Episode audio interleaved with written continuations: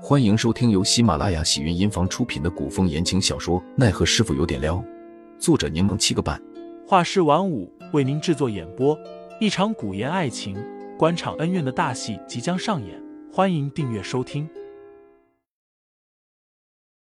第两百三十二章，他有点奇怪。下，杜潇潇被小风扶着下了床，他看了眼守在一旁的两个暗卫，冷言冷语说道：“我不喜欢别人看着吃饭。”让小峰一个人伺候便行了。两个暗卫互视一眼，杜潇潇啪的拍了下桌子，展示以往跋扈的模样。深更半夜，你们两个大男人守在我一个未出阁的姑娘这里，你们觉得合适吗？还是你们指挥使故意让你们在此隔应我的？两人听到杜潇潇说起张指挥使，忙抱拳退了下去。小峰，你跟我一起吃吧，我一个人没胃口。小凤听罢，一起坐了下来，应道：“是。”屋里一时只有碗筷的声响。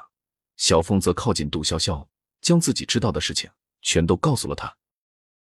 小凤其实知道的也不多，只知道当日监亭司似乎收到情报，倾巢而出，不论哪方势力，只要是参与斗殴的，尽数逮捕。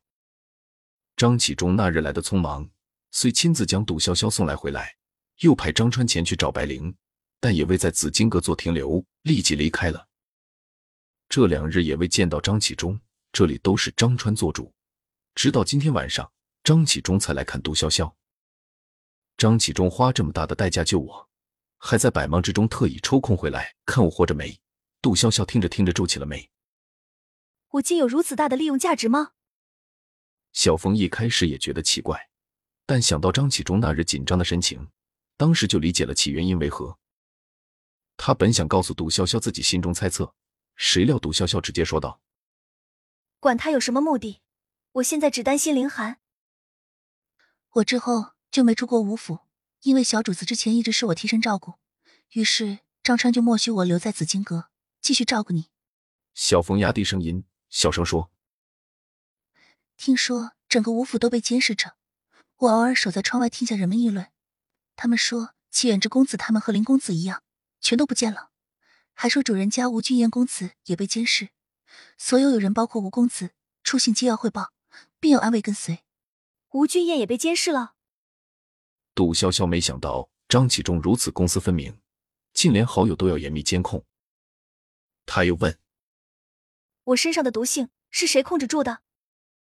小峰答道：“是一个须发皆白的老人，我只听他们叫他老先生，也不知姓名。”每次来的时候都是秘密押送，之后又被带走了。